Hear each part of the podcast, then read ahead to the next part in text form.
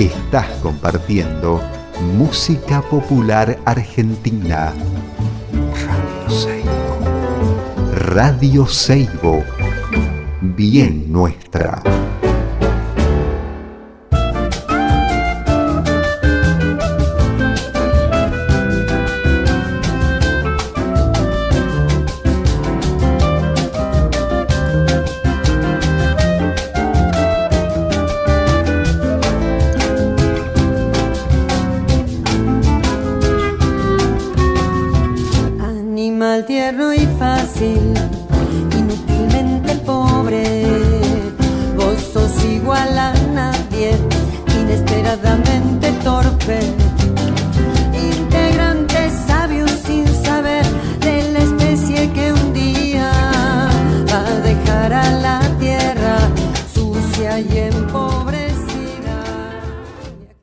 Hola, buenas tardes, ¿cómo les va? Acá estamos en un programa más de historias del viento de arriba.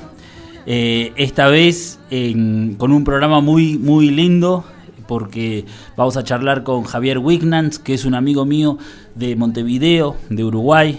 Es eh, un ceramista de oficio, o sea, de, oficio alfarero. Y, y aparte es, un, es integrante del colectivo de Cerámica Uruguay. ¿No? Así que bueno, vamos a estar charlando con Javier esta tarde, si- siguiendo, eh, ahondando en el oficio nuestro, en la cerámica. Y bueno, esta fue una semana muy activa para mí, para todos en realidad, porque fue la semana de la niñez. Entonces aquí en San Carlos festejamos eh, la niñez, celebramos la niñez por los parajes. Entonces yo estoy preparando un programa de radio con niños y niñas de acá de San Carlos y de otros lugares. Me gustaría charlar con, con hijos de amigos también y bueno, eh, entonces un poco para entrar en, en- en sintonía con ese programa que estamos haciendo, hoy traje a dos niños que son muy queridos para mí. Primero vamos a charlar con... ¿Cómo te llamas? Fausto Contreras. Fausto Contreras. ¿Cuántos años tenés, Fausto? 6. ¿Seis? ¿De dónde sos vos, Fausto? De San Carlitos. ¿De San Carlitos? Escuchame, Fausto, ¿y vas a la escuela vos? Sí. ¿Sí? ¿En qué grado? A primer grado. A primer grado. Ah, bueno. Escúchame, ¿y qué te gusta hacer, Fausto? Em, me gusta trepar a los árboles, Ah. jugar con mis amigos y a la noche buscar lechuzas. ¿Te gusta buscar lechuzas? Sí. Uh, qué bueno, ¿no? Con mi perrito. ¿Con tu perrito? ¿Cómo se llama tu perrito? Toki. Toki. Bueno, qué lindo. A ver, vamos a ver a quién más tenemos acá. Hola, Hola, ¿cómo te llamas? López Lautaro, Lautaro López. Escuchame, Lauti. ¿Y de dónde sos vos? de San Carlos. De San Carlos. ¿Y qué te gusta hacer, Lauti? Eh, juego con mi amigo. ¿Jugar con tus amigos? Sí. Qué bueno, con, con Fausto. Lautaro, eh, eh, Fausto es mi hijo y Lautaro es el amigo de Fausto desde que, Lau- desde que Faustito tiene dos años. Así que... Nací. Desde que naciste, claro.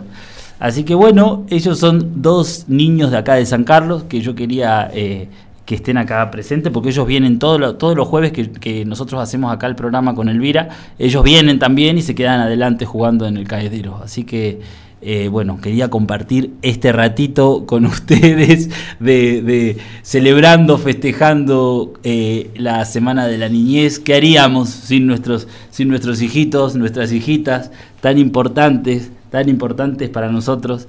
Eh, así que bueno, y aparte de esta semana que estuve eh, haciendo funciones de títeres por, por los parajes con la Municipalidad de San Carlos, fue una experiencia hermosa, me encantó ir a los parajes, estar con, con los niños, con las niñas, fue muy, muy, muy, muy lindo, muy gratificante para mí. Así que bueno, los voy a, voy a pasar un temita, eh, vamos a pasar un tema de La Negra Sosa, Agosto en Tucumán, para poder hablar con Javi, así lo puedo llamar a Javier. Muchas gracias. Cuando por Tucumán se asienta el cuerpo de agosto. Y el sol por los tablones su resplandor se anochece en las quemazones dentro el cañaveral vele silbar el machete. Su luz desmoronada y el pelador se desangra como la caña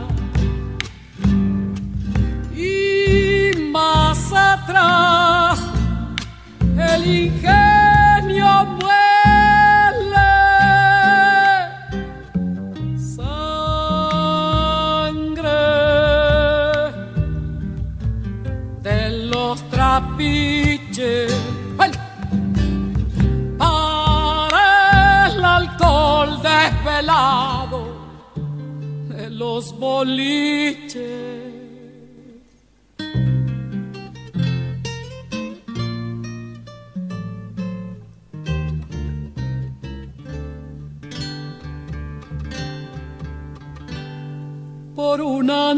Gris, las chimeneas florecen. El sol se está apagando para el rumor incendiado de los lapachos y hacia la tarde ya los peladores regresan. Tristes,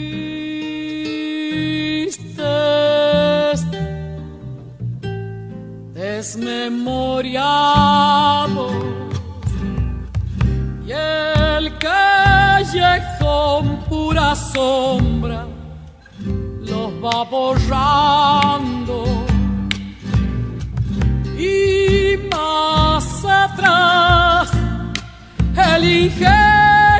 muele sangre de los trapiches bueno para el alcohol desvelado de los boliches. Bueno, terminamos de escuchar el tema Agosto en Tucumán, eh, interpretado por la gran Negra Sosa. Algo que no dije, que siempre me olvido, pero bueno, estamos aquí en Radio Seibo, en FM eh, eh, 90.3, en San Carlos, en los Valles Calchaquíes. Eh, este programa lo hacemos junto a Elvira, mi amiga Elvira Grillo, que ella está en la parte técnica del programa, para hace que esto sea posible y todos los programas que, que vamos haciendo quedan grabados y después los sube Fausto, Fausto Roa desde San Antonio de Areco a la página de Spotify, ¿no? Así que el programa este ya a partir de mañana va a estar en el sitio de Spotify. Eh, bueno, voy a charlar con Javier Wignans. Javier, ¿estás por ahí? Hola Gastón, ¿cómo andás? Hola, Javier, ¿cómo estás?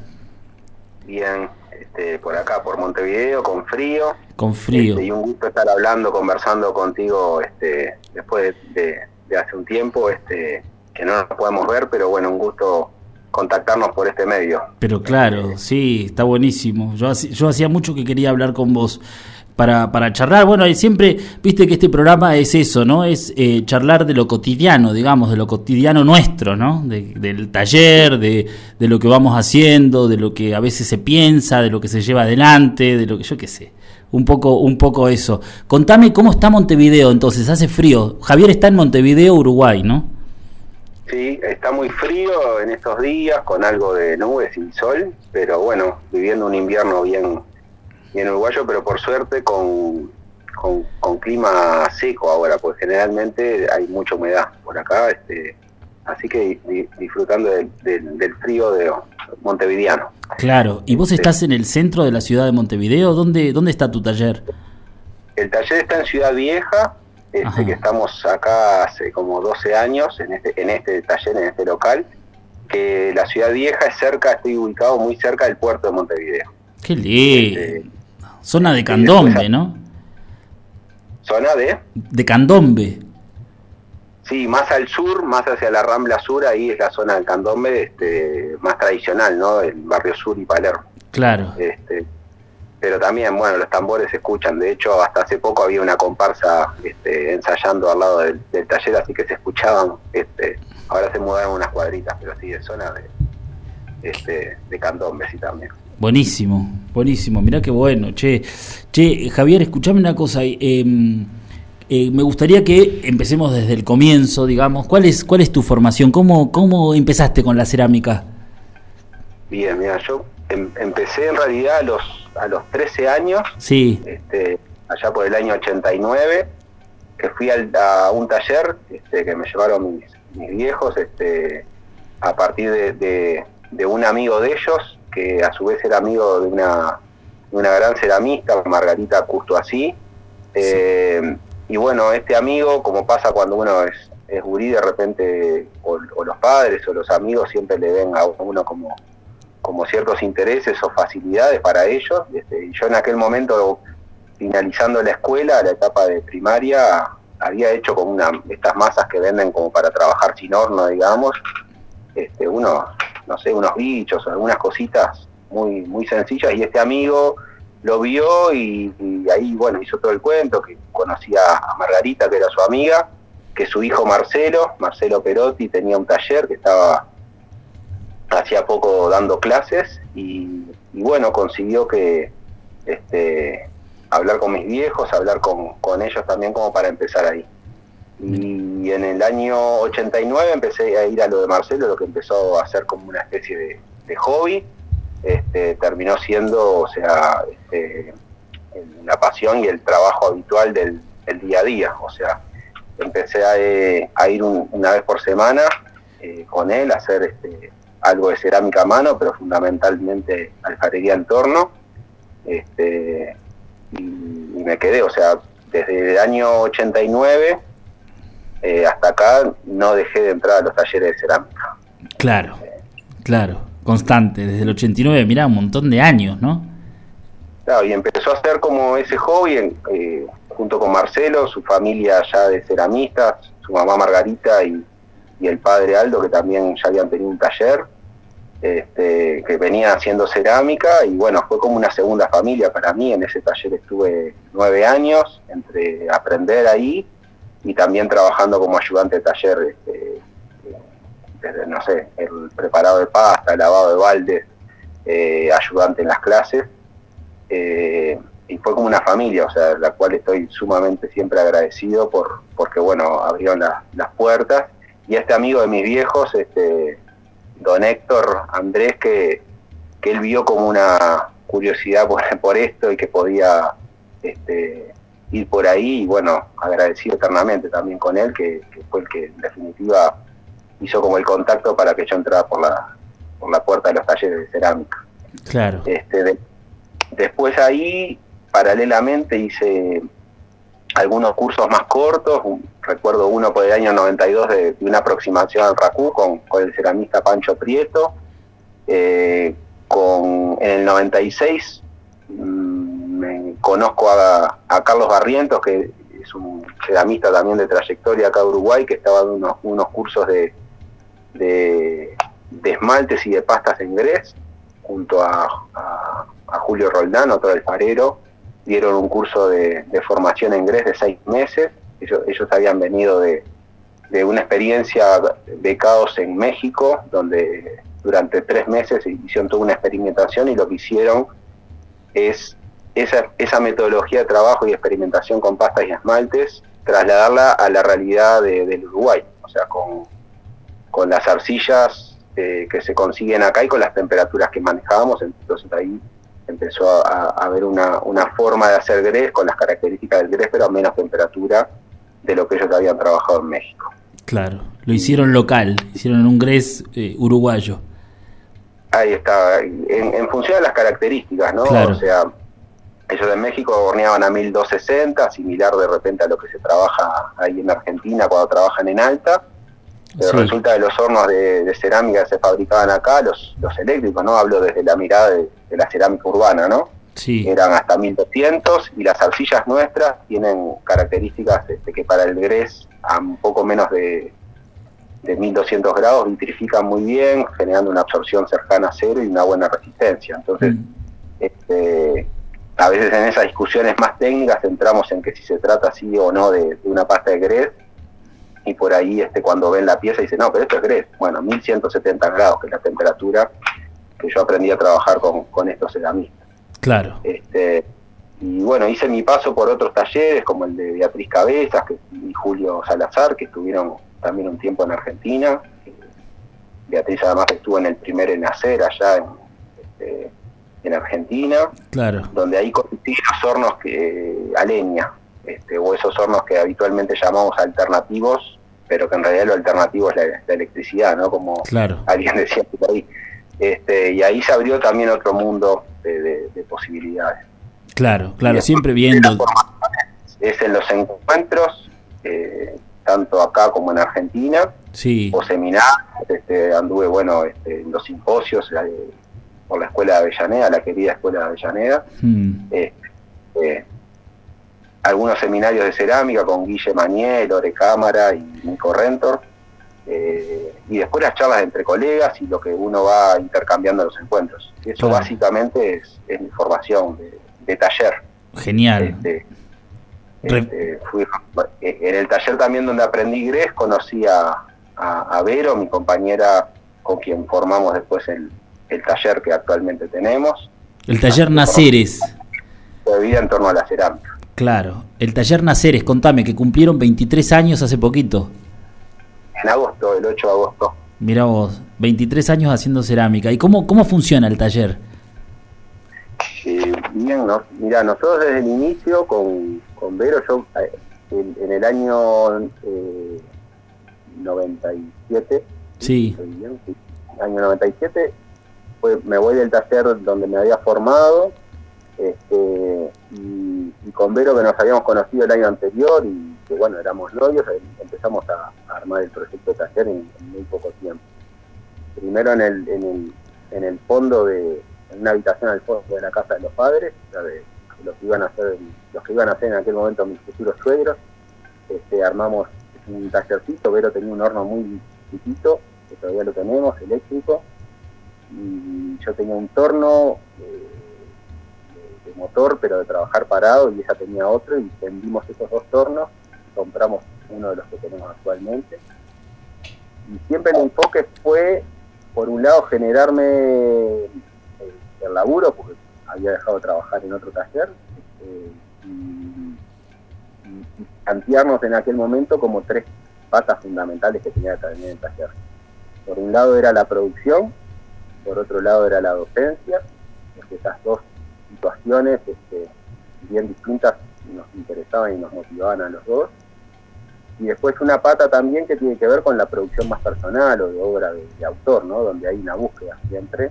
Este, y, y esas tres patas se, se sostienen siempre por la investigación y por el, el aprendizaje.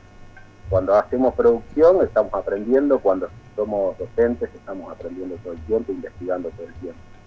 Claro. Entonces, la idea era siempre podernos mover dentro de esas, de esas tres patas, tratar de tener un equilibrio, ni ser netamente un taller solamente con clases, ni ser netamente eh, hacer producción, porque ahí el gran cambio es que cuando yo empiezo a hacer, a pensar una producción, lo primero que hicimos en realidad con Vero fue hacer unas visitas para sacarle moldes, y en realidad a mí me gustaba más el torno de farero, entonces después enfoqué la producción en, en función del torno.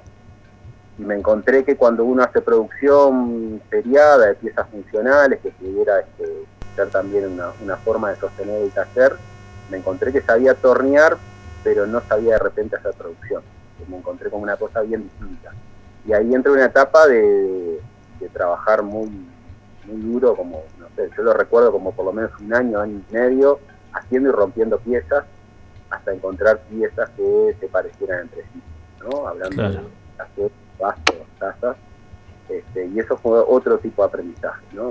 Este, y después el intercambio con otros colegas, que por, ahí Claro. por comentar cosas uno también va, va diciéndose.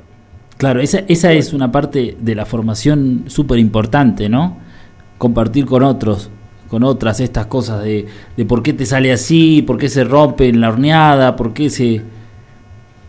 Sí, eso para mí es fundamental. En realidad, eh, creo que la cerámica tiene esa capacidad de, de transformación, de transformación ¿no? en, en todos los aspectos, ¿no? desde el material a, a lo que nos mueve también a nivel de, de vida. Y en realidad, cuando uno la puede compartir con otros y hacemos cerámica junto a otros o para otros, creo que ahí cierra con un círculo que, que es maravilloso. Claro, Este, el objetivo, uno puede tener muchas horas solo de laburo en el taller, pero cuando está intercambiando eh, con otros, en, la etapa que esté cada uno, siempre se enriquece, siempre. Y Claro. es un aprendizaje todo el tiempo. Yo, yo creo mucho en esto, ¿no? Este, creo que es lo que me motiva muchas veces, que haya proyectos donde compartir con otros.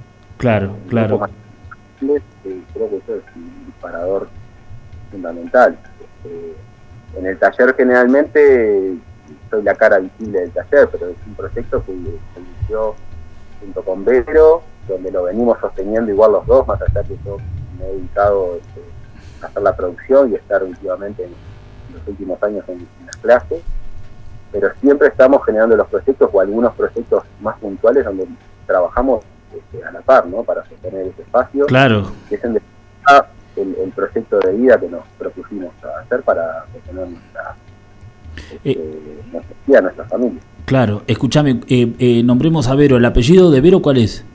No la conozco, yo Verónica. todavía no nos conocemos, ya nos vamos a conocer en algún momento seguramente. Ella es Verónica Azucena, que es mi esposa, Sí, este, más de ceramista, es de, de plástica, de presión plástica y, y doula. Este, y trabaja hace muchos años en un proyecto como, taller, como tallerista de ONG en el oeste de Montevideo, en clubes de niños y, y centros con jóvenes donde trabaja a nivel de plástica y cerámica. claro. Este, y es su laburo habitual es donde también encuentra su, su espacio de- como tallerista, este, donde también hemos podido vincular a veces el taller o otros proyectos colectivos con, con su trabajo. Este, eh, entonces también por ahí es donde entran también los proyectos de, de, bueno de la expresión plástica, de la cerámica, entran también en el vínculo con la comunidad, con lo social, ¿no? Este, ahí siempre también hay una pata fuerte que también nos mueve, ¿no?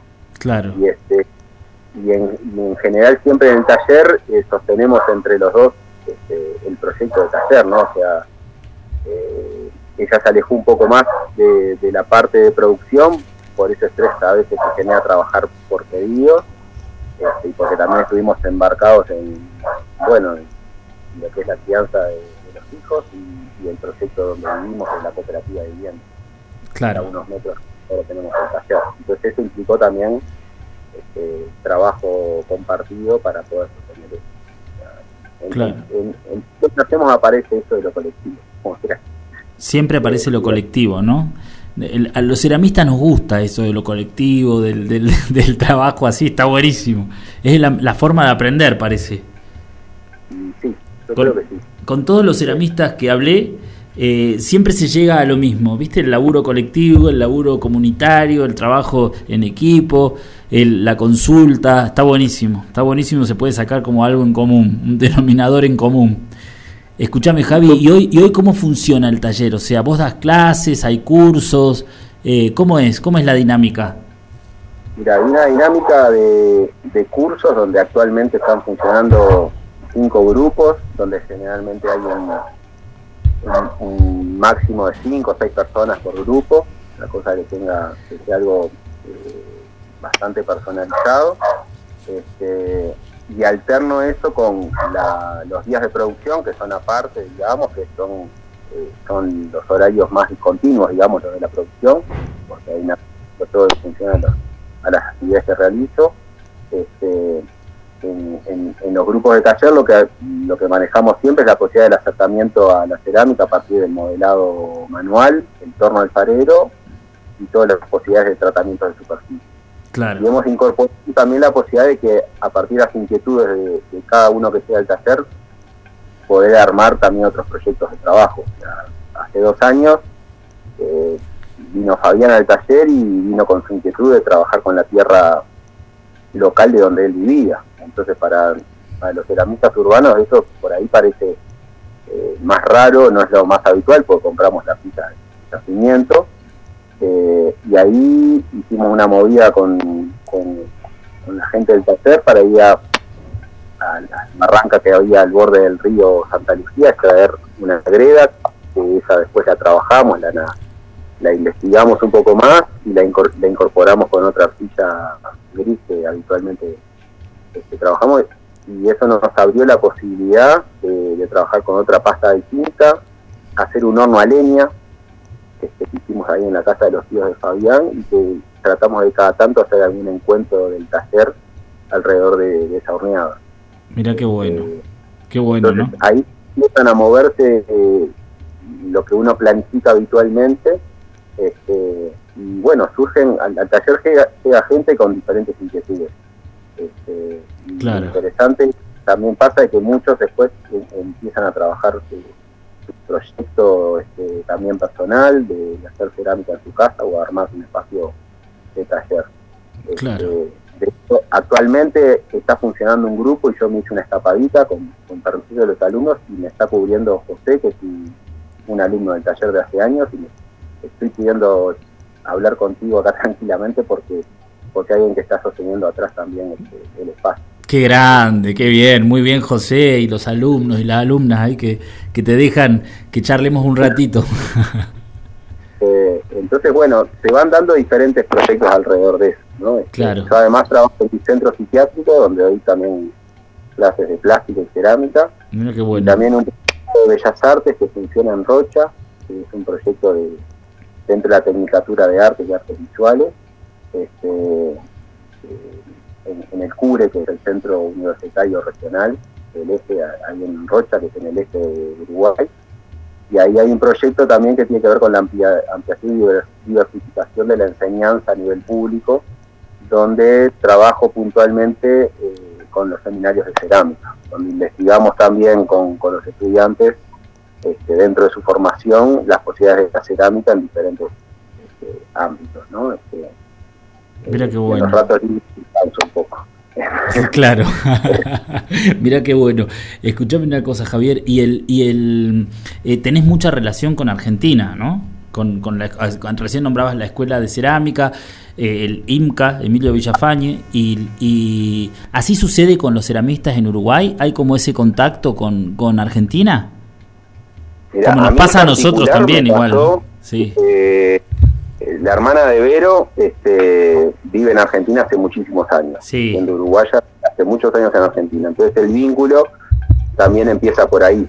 Claro. La realidad es que muchas veces, las últimas veces he viajado más a Argentina por la cerámica este, que, que para ir a lo de mi cuñada. Claro, que para ir a ver a tu familia. también. Este, pero sucede que estando en lo, de, en- en- en lo de mi cuñada, una vez que estábamos allá en Buenos Aires, cerca de donde vivía, en una estación de subte, había, bajo la estación, y había una muestra de cerámica que era del taller de producción artesanal del Inca. Yo no sabía que existía la escuela y pregunté cómo llegar y, y claro, yo estaba cerca de Belgrano, creo que era, y claro, ir hasta el lado de Avellaneda o de Sarandito se decía que era muy lejos, que era, eh, que era complicado llegar.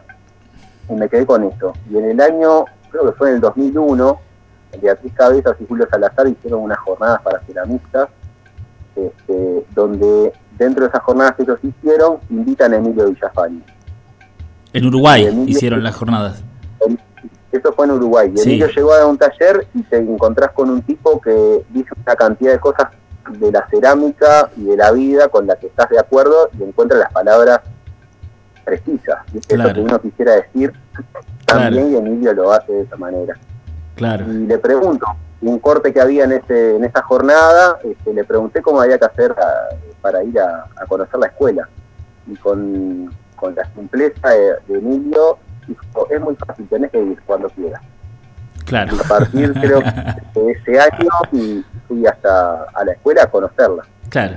a charlar con Emilio, a conocer, bueno, conocí ahí a Julio, a Susana, este, al equipo de trabajo del Inca, y me abrieron las puertas como si fuera la casa de uno, ¿no? Que eso ya era muy llamativo. Este, eh, y, y después empecé a ir a los simposios, a, a- a mirar ahí lo que pasaba en los simposios. y yo siempre decía que esas experiencias de ir a de viajar a Argentina eh, tenía que hacerlo porque me hacía bien, o sea, era una forma de, de- de aprender también de ver el trabajo de los diferentes ceramistas, pero también tenía el contacto eh, desde lo social, ¿no? Claro. Y desde lo afectivo. De hecho, este, en el 2012 me, me invitan a, a- a participar del simposio, este, a trabajar en el simposio y, yo creo que también en parte es porque abre la puerta a, a muchos ceramistas, pero también hay, hay, hay algo desde el vínculo afectivo, no solamente desde lo técnico o específico de la cerámica, sino desde lo humano. Claro, Entonces, el acercamiento de ese vínculo tan que yo siento tan cerca con, con- con muchos ceramistas allá es, es ese, ese afecto, ¿no? O sea, no, este, no tanto capaz que por lo que uno hace, sino porque también hay, hay un vínculo de persona a persona, de colega a colega, que, que abre una cantidad de puertas claro, a- al intercambio. claro, claro, Pero, claro.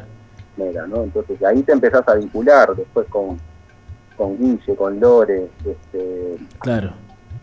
eh, Referentes, ¿no? Todos referentes, amigos, amigas, gente gente de, de- de nuestro oficio. Es, es verdad eso, ¿no? Te empezás a, a vincular y se genera esto, ¿no? Esta, esta gran familia del barro, de la cerámica. Entonces vos empezás a ver que hay gente que está laburando, que, que son gente muy muy grosa en lo que hace y los tenés ahí al lado para poder conversar, ¿no? O Claro. sea, y que, que, ojo, también eso, uno ha tenido la suerte que en Uruguay ha pasado, se ha encontrado también con, con, con ceramistas sumamente generosos. este, y poderlos conocer y, y ver lo que hacen, eso creo que también es, es fundamental. Entonces, lo que sí se da con el vínculo con Argentina, que se dio eso, o sea, en, en el 2007 eh, fui al, al ENACER, que es un Junín de los Andes, y después fui al simposio, a ver el simposio, y después al seminario jefe. Hice como un intensivo, y en Claro, el seminario me acuerdo que, que uno de los compañeros que andaba ahí en la vuelta dice, que vamos a tomar una cerveza al mediodía, no sé qué, y empiezan a bajar y estaban, estaba Tato, Leporache, estaban todos esos que uno miraba claro. como tomaba lo que venían laburando y que después tuvo la suerte de compartir charlas, este, que, que hay como un afecto, ¿no? Yo siento un, un afecto muy, Claro, muy claro. grande por esos intercambios que se han ido dando, ¿no? Extraordinario. Buenísimo. Escuchame una cosa, Javier. Vamos a pasar un tema ahora, ¿sí? Después, después de- del tema, quisiera que charlemos sobre, sobre esos encuentros y esa construcción colectiva que se da en Uruguay también, a través del colectivo de Cerámica Uruguay, ¿sí? Dale, buenísimo, Gastón. Buenísimo. Dale. Dale, gracias Javier y gracias a todos. Vamos a escuchar un tema.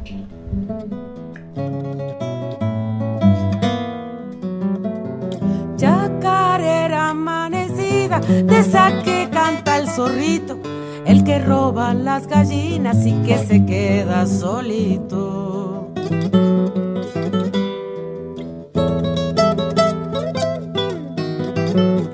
Yendo hambriao en los caminos, no le da a nadie comida. Anda solo por los montes, meta a pelearle a la vida.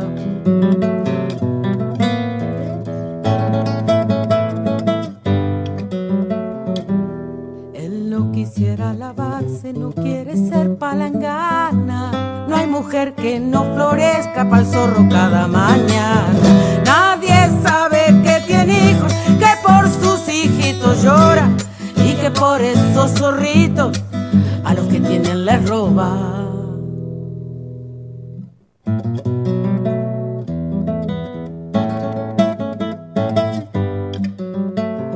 Cuando canta con la caja, hace llorar la chilera y baila la cola al aire, albahaca las dos orejas.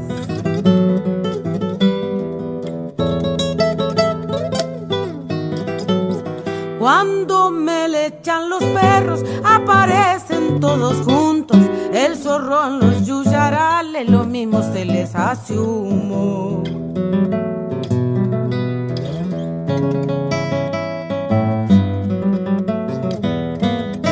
Quisiera lavarse, no quiere ser palangana. No hay mujer que no florezca pa'l zorro cada mañana. Nadie sabe que tiene hijos, que por sus hijitos llora y que por esos zorritos a los que tienen les roba. Terminamos de escuchar el tema eh, La Chacarera del Monte, ¿no? De Juan del Monte, de Juan del Monte, de Cuchi Leguizamón y Castilla, interpretado por Liliana Herrero y Juan Falú. Un poco para eh, también, también pasar un temita del Cuchi. Siempre son como los mismos temas, La Negra Sosa, Cuchi Leguizamón, ¿no? Como, como reiterativo. Pero bueno, no importa. Seguimos hablando con Javi. Javi, ¿cómo estás? En el, en el corte le voy a contar a la gente que le preguntaba a Javier por, por si hay algo que yo veo en la cerámica de, de, los compañeros y de las compañeras de Uruguay es esa presencia del constructivismo, ¿no? Ese- esa cosa tan uruguaya, tan oriental que me encanta. Y no me salía el nombre de José Gurbich, un artista impresionante que si tienen la posibilidad de buscar, de googlear y de ver eh, su cerámica es alucinante. Me encanta. Eso, quería decir eso solamente.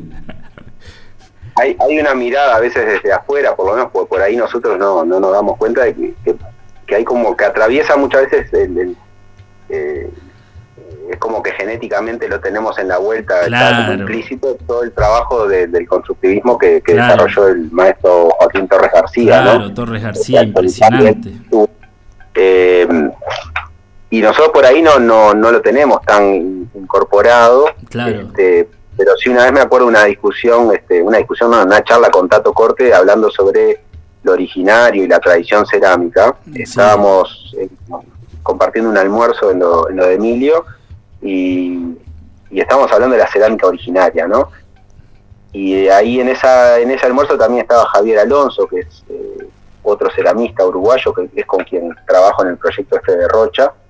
Este, y hablamos los dos, con- decíamos que en Uruguay no había tanto una tradición cerámica, pensándolo de- desde el punto de vista originario, ¿no? Sí. Y Tato dice, no, momento, tradición tienen, será Claro. distintas, pero tienen, ¿no? Claro, Y en sí hay una, una camada de, de- de ceramistas, bueno, como Gurbich, este, Coliel, este, eh, Eva Díaz, que, que nieta Claro. de Torres García, pero que, que fue por el lado de la cerámica, que, que marcaron también Marco López Loma, una serie de ceramistas que marcaron una época que muchos llaman como la época do- dorada de la ce- cerámica uruguaya, donde había eh, ceramistas de taller y, y- y esos talleres donde, donde se seguía como una línea de trabajo ¿no? y de, de- de formación por ahí distinta a la, a la que se ve este ahora y donde la cerámica tenía un valor este en, en- en lo cotidiano pero también desde, desde la mirada artística este, fundamental ¿no? sí, Después hubo una, una etapa donde fue, fue cambiando y, por ejemplo, cuando yo arranqué a hacer cerámica en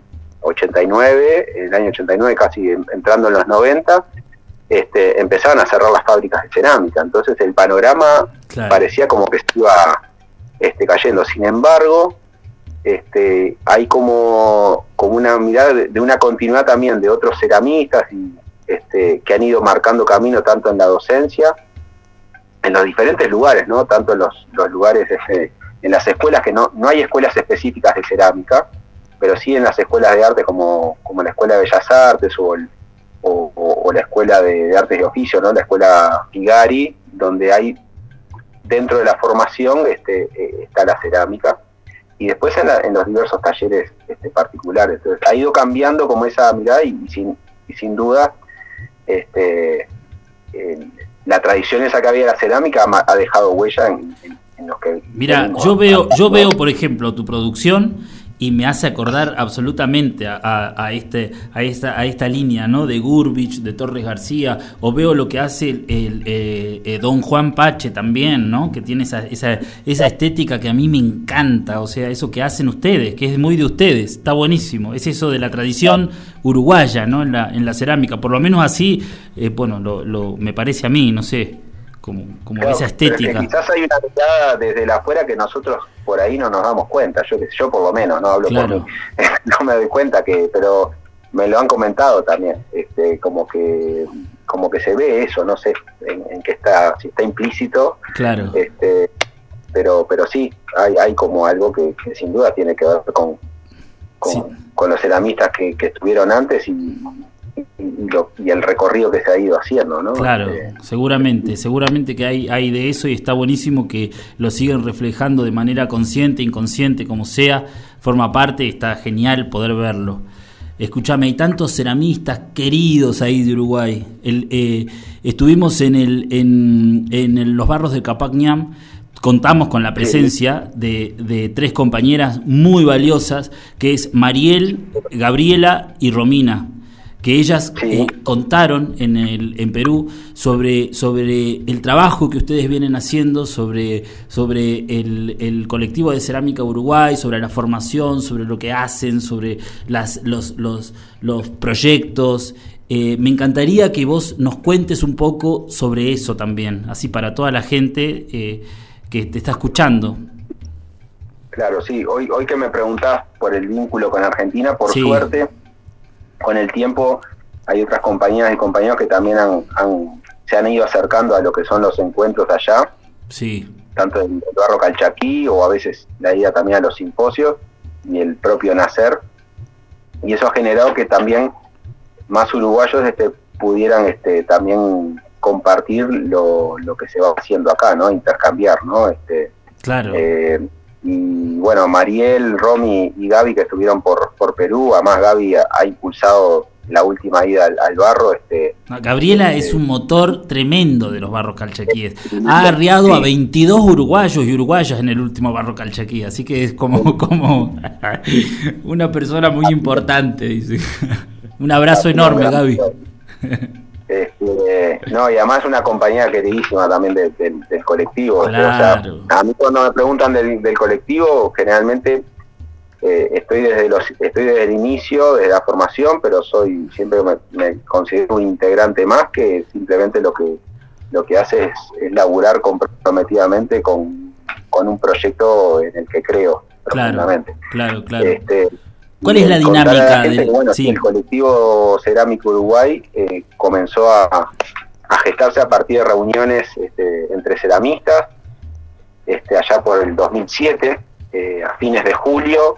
En, en agosto del 2007 este, tuvimos como una primera reunión, una especie de asamblea donde convocamos a ceramistas, un poco de lo que cada ceramista tenía de contacto, fuimos llamando y, hicimos un par de reuniones que fueron lo, que iniciaron el colectivo en sí, donde se planteaba una cantidad de inquietudes, o sea, generalmente la- el- eh, cada ceramista trabajaba en su taller en forma personal, de repente con su obra, porque esas características también hay que cada uno de, repente tiene su, su propia forma de trabajar y su, su estilo de, de- de encarar la cerámica.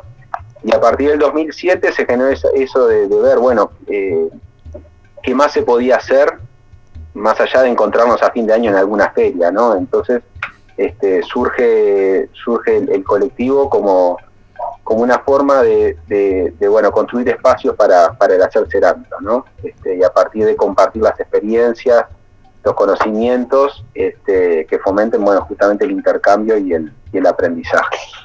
Claro. Eso, en cierta forma, uno podría decir, bueno, había una alguna mirada de algunos compañeros que habían participado de algunos unos encuentros con ciertas características en Brasil, eh, algunos que habíamos estado en algún encuentro o, los simposios que mencionamos de Argentina, pero lo que sí se generó fue un, espacio que empezó a tomar una, una identidad propia. Y a partir de ceramistas en diferentes este, etapas de su proceso y su vínculo con la cerámica, donde la intención era generar esos espacios más allá de, de, de la- de las trayectorias, ¿no? O sea, Claro, claro. todos los que los que participamos tenemos algo siempre para aportar desde el lugar que estamos. Claro. Entonces, a partir de 2007 se plantea eso con una innumerable lista de, de inquietudes y, y- y objetivos y, y cosas que muy diversas, ¿no? De que nos podíamos plantear en esas reuniones, pero lo que sí quedó primero como más claro fue el poder hacer un encuentro nacional de ceramistas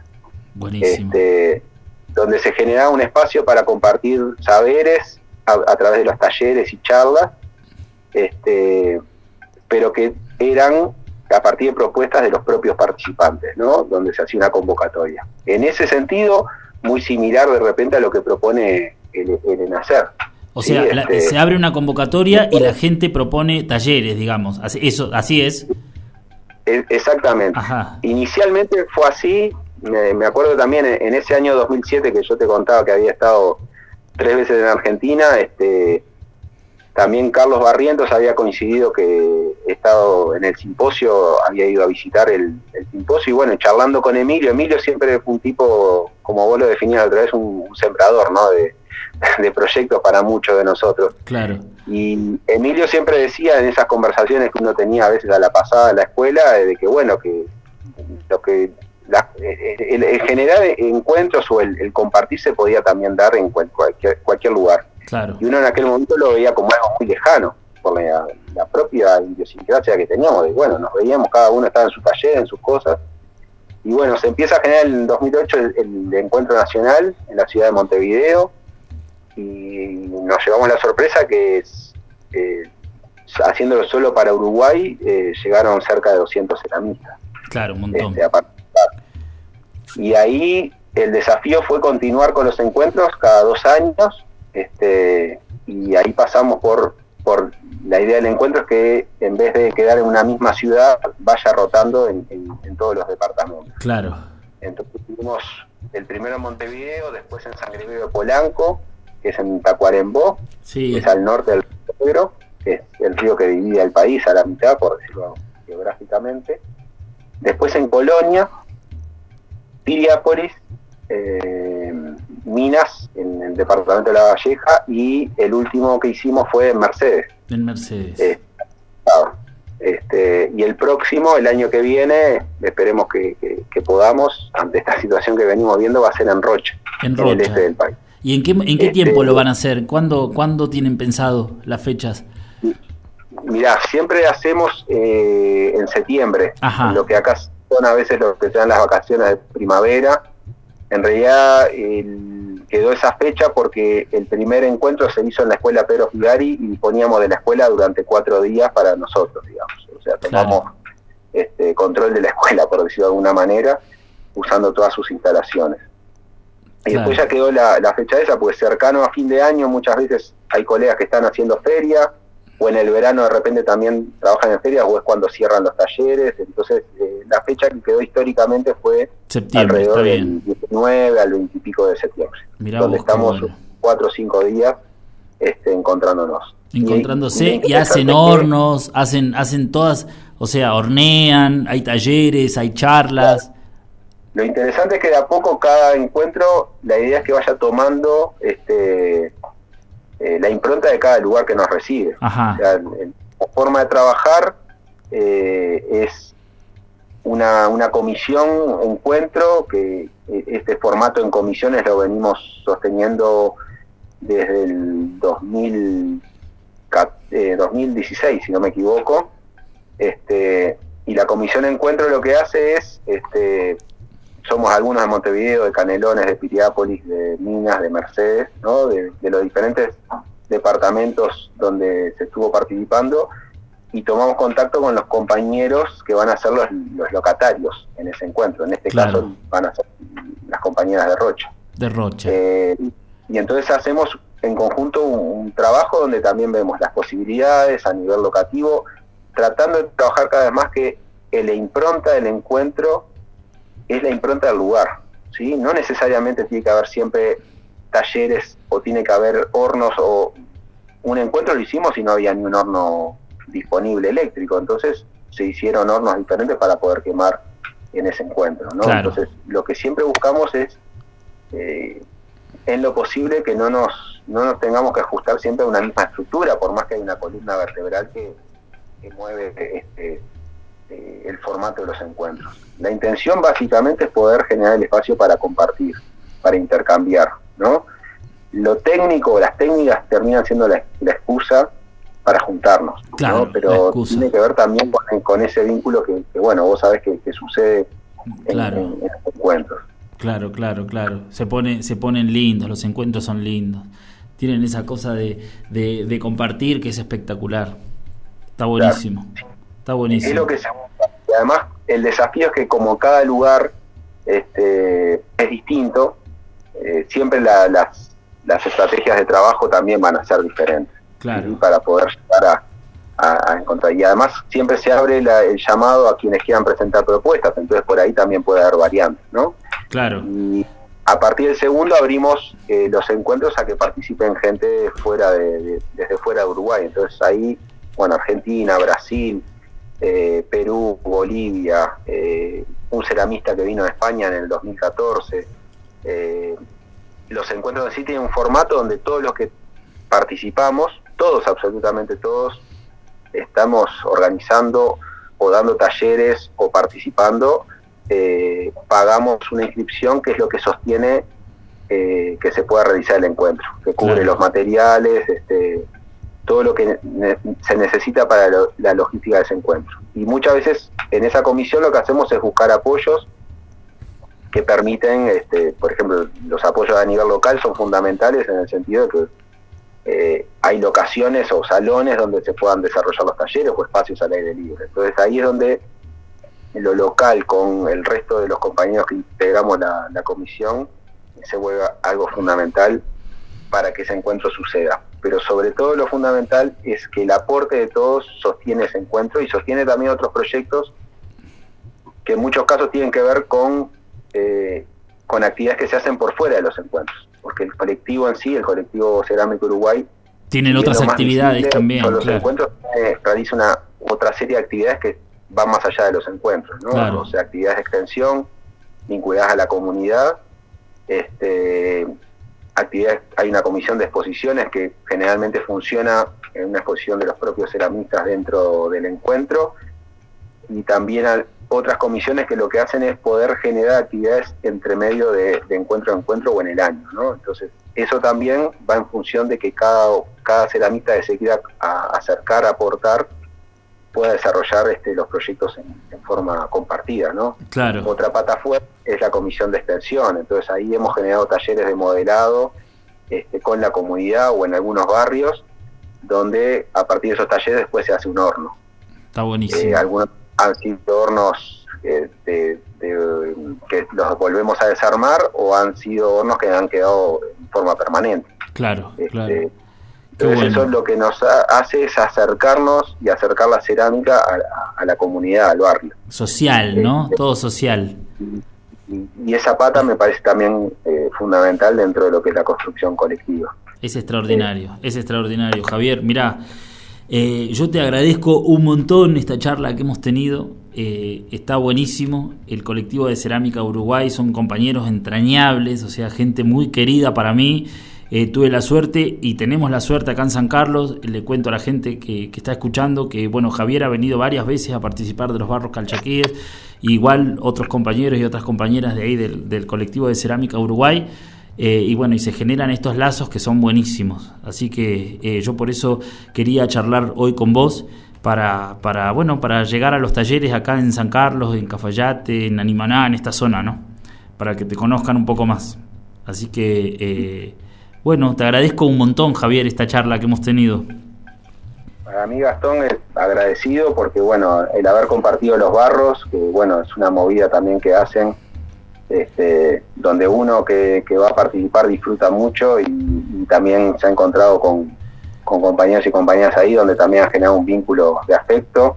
Este, bueno, la- el, el compartir el proyecto de, de también, para ellos, también, para uno también. también una, una, una posibilidad de, de, de- de aprender muchísimo a partir de, ir desarmando el camino de lo que ya traía aprendido, ¿no? Entonces, este, y bueno, de, compartir ahí con, también con compañeros y compañeras que, que- que ha sido alucinante y que ese vínculo sigue a veces a la distancia, ¿no? Este, así que bueno, agradecido por poder compartir un poquito de- de lo que se hace y que bueno, si si aporta en algo, bueno, bienvenido sea. Pero claro, muchas gracias, Gastón, claro. por ese espacio. ¿no? No, Eh, te mando un abrazo enorme, Javier. Yo te agradezco un montón.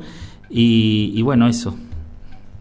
Así que eh, estamos en contacto igual. Nos vemos en el próximo encuentro, en el próximo Barro Calchaquí, en el próximo encuentro de Cerámica Uruguay, en algún lugar. Aquí, aquí o allá nos vamos a ver y compartir con, con los demás este, el barro es lo mejor que nos puede pasar. Es Así verdad. que eh, fuerte abrazo por ahí. Un abrazo enorme, Javier.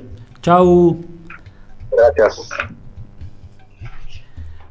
Bueno, hemos charlado acá con, con- con Javier Wignans, un amigo, un compañero. Eh, bueno, ya creo que no nos queda mucho tiempo, así que nos vamos, nos vemos, nos escuchamos la próxima semana. Muchísimas gracias a todos y nos vamos con la chacarera de las piedras interpretada por Vero Condomí, Ernesto Snager y Facundo Guevara. Gracias, chau.